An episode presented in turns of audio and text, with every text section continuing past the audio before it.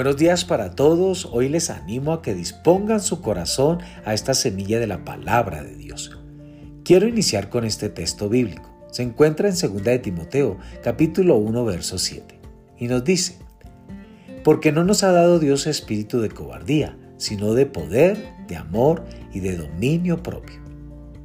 La semilla de hoy se titula, Permita que Dios fluya en usted.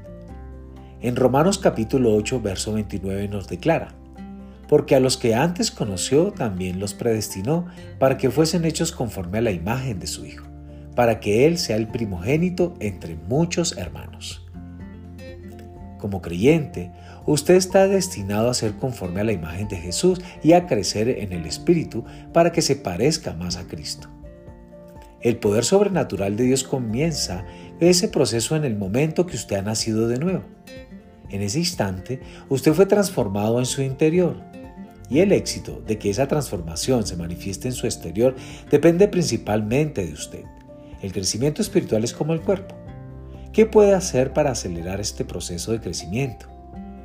Dedique más tiempo a las cosas del espíritu que a las cosas de la carne. Dedíquese a la palabra de Dios y a la comunión con Él. Dispóngase a apartarse de las distracciones de la vida y a estar a solas con Dios para que Él pueda guiarle, enseñarle e impartirle su semejanza. ¿Ha notado que si pasa mucho tiempo con personas de carácter fuerte, usted de manera inconsciente se verá influenciado por ellas? Empezará a hacer las cosas que esas personas hacen y hablar como ellas hablan. No podrá evitar la influencia de ellas en su vida, especialmente si son personas que usted respeta y admira. Lo mismo sucede en su relación con Dios. Si pasa mucho tiempo con Él, su influencia empezará a verse en la vida. Los cambios de Dios serán sus cambios. Ore en el Espíritu. Alabe y ame al Señor y póngase a la disposición de Dios. Permanezca en la palabra y pase tiempo con personas que aman y viven en la palabra.